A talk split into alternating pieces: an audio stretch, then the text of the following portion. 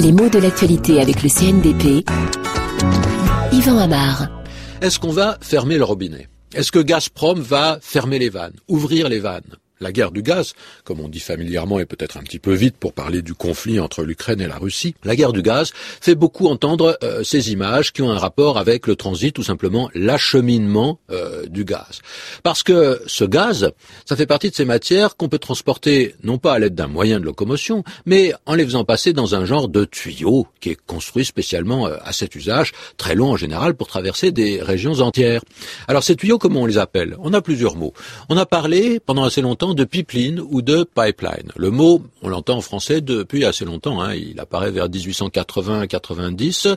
Les deux prononciations ont été entendues, mais le mot est d'origine anglaise, donc euh, il n'est pas très bien euh, ressenti, euh, il a été très critiqué et on a cherché un certain nombre de remplaçants qu'on a créés en français à partir de racines grecques, en particulier du verbe doukere qui veut dire conduire. Alors doukere va donner duc et on a forgé les mots oléoduc pour le pétrole et gazoduc pour le gaz, qui était d'ailleurs formé sur les modèles d'autres mots qui existaient déjà, viaduc ou bien aqueduc.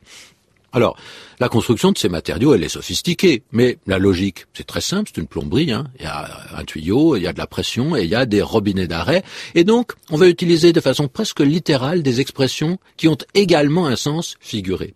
Par exemple, si on arrête l'envoi de gaz dans un gazoduc, on peut dire qu'on ferme le robinet. L'image, elle est mécanique et claire, elle évoque un simple geste de la main comme celui qu'on peut faire dans une salle de bain. Mais cette expression, on l'entend souvent aussi quand il s'agit de fournitures, quelles qu'elles soient, en particulier pour de l'argent, pour des subventions. On peut euh, donner de l'argent pour financer un projet ou une association. Cet argent souvent arrive régulièrement. La subvention peut être renouvelée tous les mois, tous les ans. Mais si jamais on l'interrompt, facilement on va dire que hop, on a fermé le robinet, ce qui évoque l'idée que l'argent qui arrivait automatiquement par le tuyau prévu à cet effet, même si c'est une banque, hein, n'arrive plus. On ferme le robinet, ou parfois on dit qu'on coupe le robinet, et là, l'image est euh, raccourcie. En fait, c'est l'approvisionnement qui est stoppé, c'est le flux de ce qui coule qui est coupé.